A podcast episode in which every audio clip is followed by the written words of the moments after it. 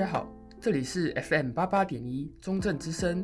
你除了可以在收音机上找到我们之外，在各大 Podcast 平台搜寻中正之声，也可以找到我们的频道。我是主持人世林。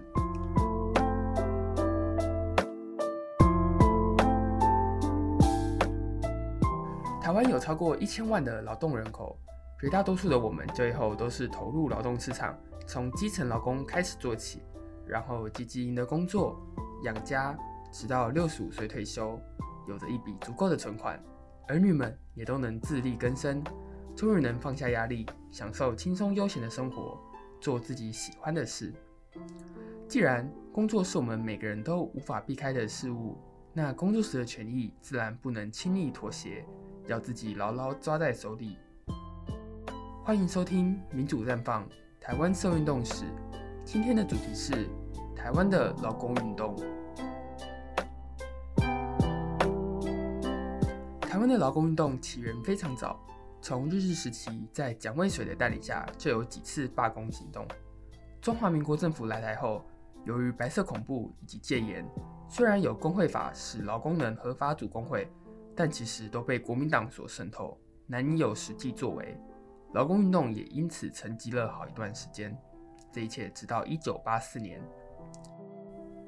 一九八四年，还记得影响台湾农业很深的美国政府吗？他们又来了。由于在当时，台湾对美国贸易出口已经大于进口金额，美国为了保护本土企业，开始施加压力，要求国民党政府改善劳工权益，给予基本权利保障，目的是提高台湾资本家的生产成本。生产成本提高，成品自然价格也上升。如此之下，美国产品在市场上也就更具竞争力。国民党政府迫于美方的压力，于一九八四年通过《劳动基准法》，劳工们有了法律依据，开始争取自身权益，开启了台湾劳工运动的高峰期。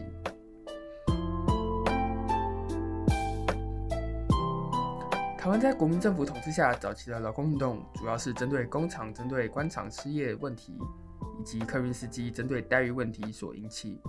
一九八五年底，新竹玻璃公司的董事长卷款逃跑。员工们工作一辈子的积蓄都被他拿走，工厂停工三个月，三个月以来都没有薪水可以领，政府和总经理又都消极处理。为了生活，员工决定自己来。十二月成立了临时管理委员会，自己使用厂内的机具生产制品，自己找经销商外销，自己赚自己的薪水以及退休金，一切井然有序。但这时，资方和政府又不同意了。隔年。连续三次要求领管会交出经辖权，最后一次甚至收押领管会的主委，说其勾结舞弊。讽刺吧，当初旧董事卷款离去时，政府毫不吭声，将劳工们的求援当作耳边风。等劳工们开始自救，政府这时效率奇高，一连使用各种不同手段，要求领管会解散，还操控媒体，塑造领管会贪污舞弊的模样，不禁让人怀疑。政府他们到底是在怕什么呢？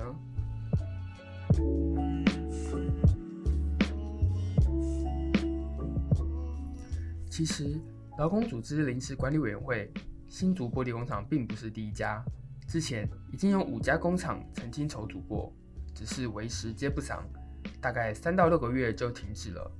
但是新玻是其中组织建构最健全、执行最顺利的。政府和资方害怕新波领管会的成功会让劳工们发现他们自己的能力有多强，不需要依靠资方也能独立生产。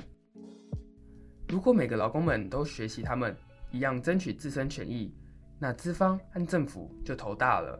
当然要赶快抹黑，勒令停止他们。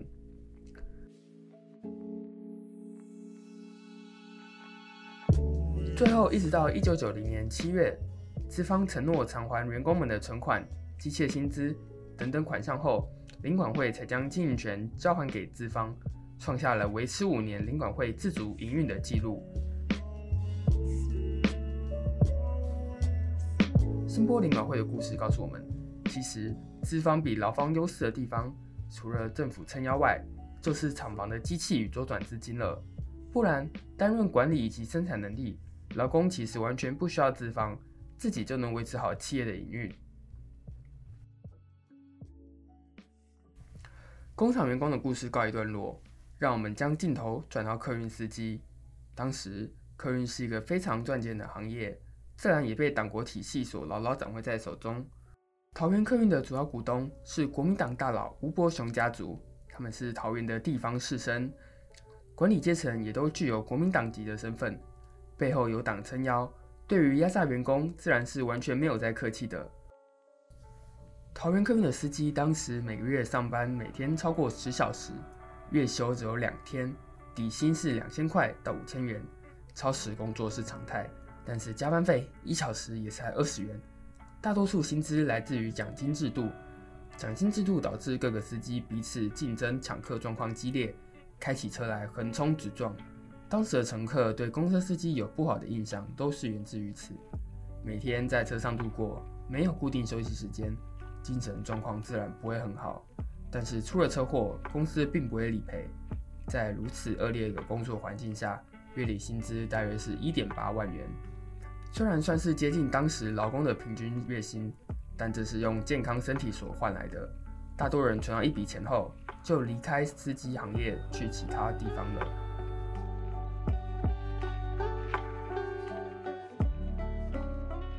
一九八八年二月十四日，当天是农历腊月二十七，桃园客运司机们开启了台湾的第一次罢工。原本是要在一月就罢工的，但恰逢蒋经国去世，宣布国丧一个月。延迟到二月十二日才开始协调会。工会诉求有三：第一，司机每月休假四天；第二，春节要休假三天，不得强迫司机加班，加班费为每日一千元；第三，合理分配春节奖金。当时管理阶层可以拿到三十万元，司机却仅有七千元。二月十三日协调会。董事长一开始是各种推脱找理由，加班是因为司机不够。工会理事曾茂兴回他，就是因为待遇太差才找不到司机。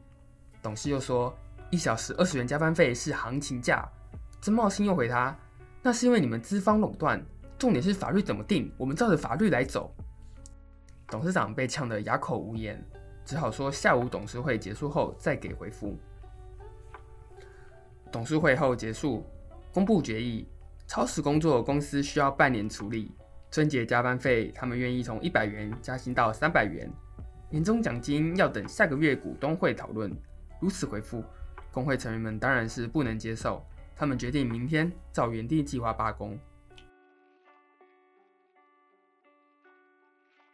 二月十四日，桃园客运的司机全体罢工，一台车都没有出去，官员也来协助协调谈判，但没有结果。二月十五日，司机继续罢工，县政府紧急来函要求司机复工。工会担心其中藏有阴谋，所以假装复工，将公车开出去却不载客。下午四点，司机回来后，曾茂兴召开记者会，向大众控诉资方和政府的所作所为。他说，他只是个工会理事，却遭到资方伙同政府来欺压，忍受庞大压力。晚上也因为不断有人来家里骚扰。都只敢睡西瓜田边的工寮，另一位理事也在短短三天就抽光了两条的白长寿。他们求的就只是想要资方依法行政，这样小小的要求都无法被接受吗？突然，曾茂兴当众宣布，既然资方只给三百元的加班费，我们从明天除夕夜开始，所有员工休假三天，不赚那收入人的三百元。话一说完，司机全部离场，资方赶紧挽留。说加班费增加到一天六百元，但还是无法留住司机们。一九八八年的春节，桃园客运的司机终于可以在家过年了。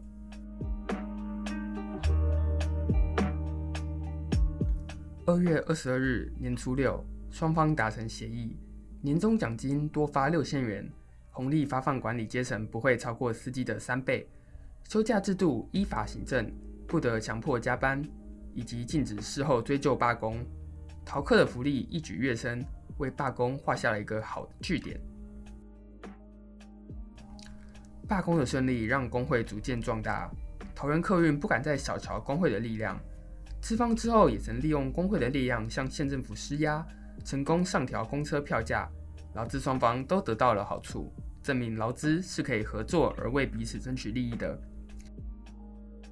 罢工从来不是一件轻松的事情，不是说一句罢工就可以待在家当做放假一天，而是要到厂房前抗议，忍受大众的指责、资方的威胁、事后被开除的风险以及政府的不友善。但是如果可以团结，绝对是一股不容小觑的力量。桃园客运工会的成功，鼓舞了其他公司的司机。曾茂兴也没有停下脚步，继续在公运界贡献自己的经验与能力，为劳工们争斗、争取权益。一九八八年四月，他协助高雄客运组织工会与劳动节罢工，使资方被迫接受劳工诉求。六月，新营客运在端午节罢工。十月，同样是新营客运，两次都得到了不错的结果。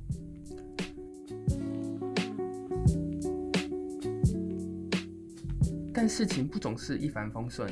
同年五月，苗栗客运工会刚刚筹组完毕，首项任务就是向资方争取调薪。但在协调会上谈不拢，工会提出的加薪幅度其实远低于实际应得的程度，公司却依旧打太极，以营运不佳的理由拒绝。工会决定罢工，当作最后的抗争手段。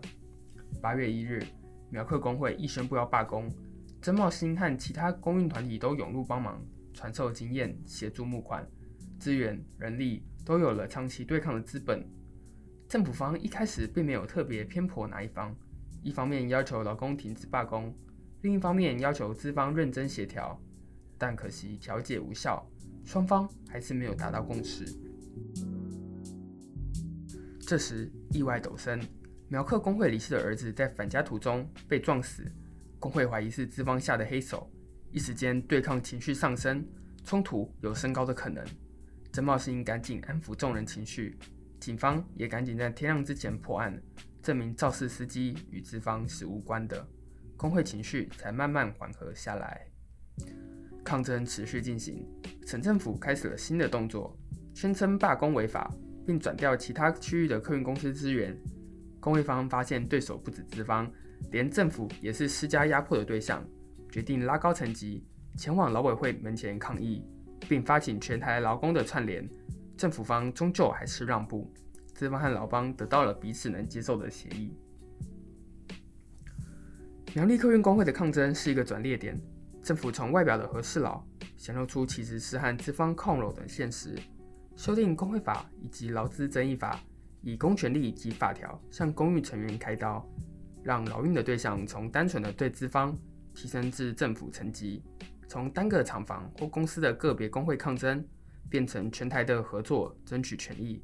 工运人士也在一十一月二十一日举办了工人第一场示威游行——恶法一案大游行，这也是后来秋斗的起源。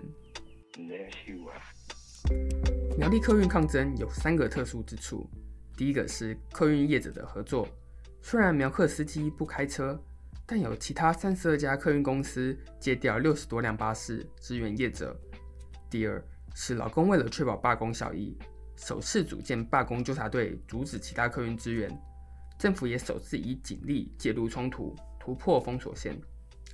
第三，从向资方的抗议转向政府机关抗议。逼迫政府进行有意义的劳资协调，这些三件事对后来的抗争都产生了不同的影响。劳工从单一厂房或单一企业的合法罢工抗争，转向要求体制改革的体制内抗争，诉求改为政府修法。政府一方面承认法条有修改空间，一方面也将工人士定调成有外力介入物影响，是有心人士刻意操控，他们是台独分子或是共匪。不会轻易放过，将原本的劳资冲突转定为是反动分子对国家安全的危害，强势介入罢工。但是工运的脚步没有停止，苗客罢工结束后，丰原客运、高雄客运、屏东客运也接连在春节罢工。丰原客运想要之前因罢工被开除的员工复职，以及追讨一直以来所短付的加班费，资方冷处理，员工因此决定罢工。抗争开始后，政府片面宣布罢工违法，大动作收证，自救会前往县政府抗议，但是抗议无效。资方更公布了第一波解雇名单，并搭配年终奖金笼络，一手拿棍子，一手拿糖果。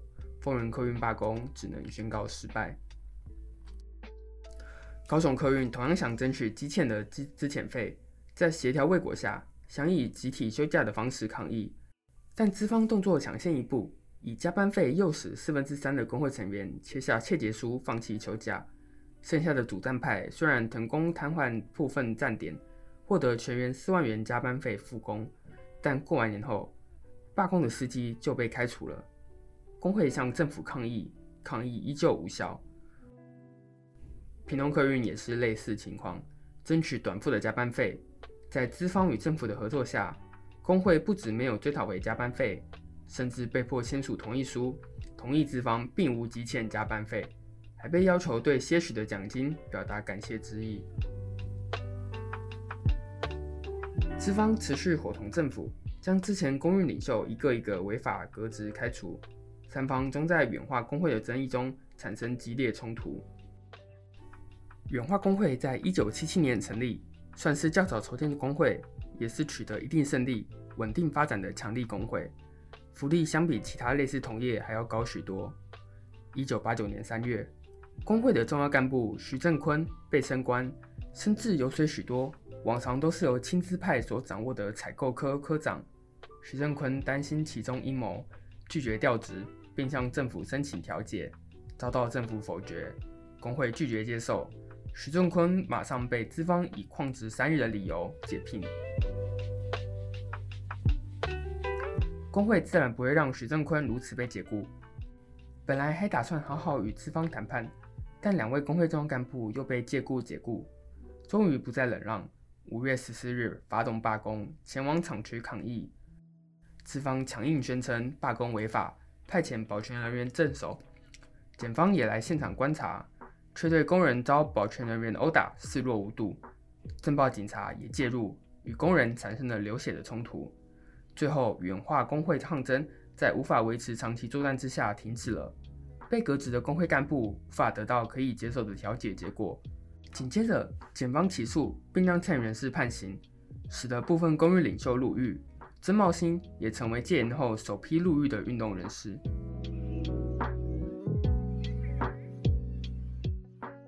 远东画之事件以及后续判刑，对于工运是巨大的挫败，工运因此销声匿迹了一段时间，直到曾茂兴出狱，才又有复苏的态势。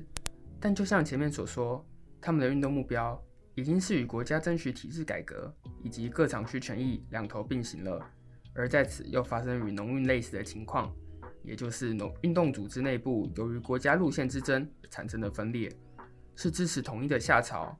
亦或是支持台湾独立的新潮流，左统派分裂出去，成立了劳动党、劳卷会，主要游行为十一月的秋斗；新潮流则留在劳资会，之后改名成劳工阵线，主要游行为五一大游行，两者各自占据一片天空，互相不再往来。体制内的改革随着社会演变有着不同诉求，但一九八零九年代，台湾的工业正面临着转型。有许多工厂恶性倒闭，资方带着大量资金逃往国外，使辛苦一辈子的员工突然失业，也找不到人拿回自己应得的薪资，他们只能把希望寄托在政府身上。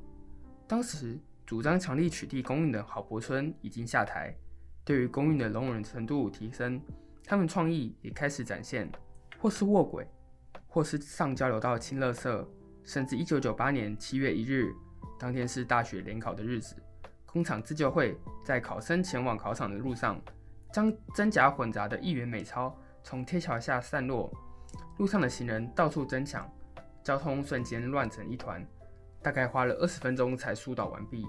他们如此做的理由，就跟每个游戏相同，只是希望大众能听到他们的伤痛，政府能将他们当做一回事，这样就行了。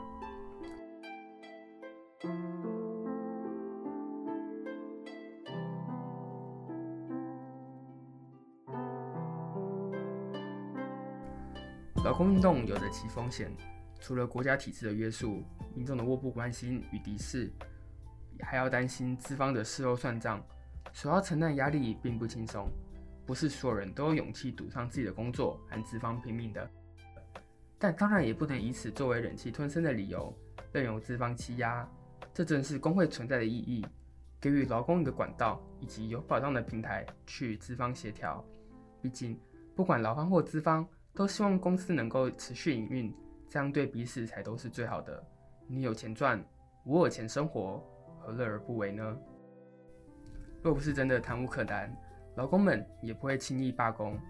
最后想说的是，罢工绝对不会是劳工贪得无厌的展现，而是自我救济的最后手段。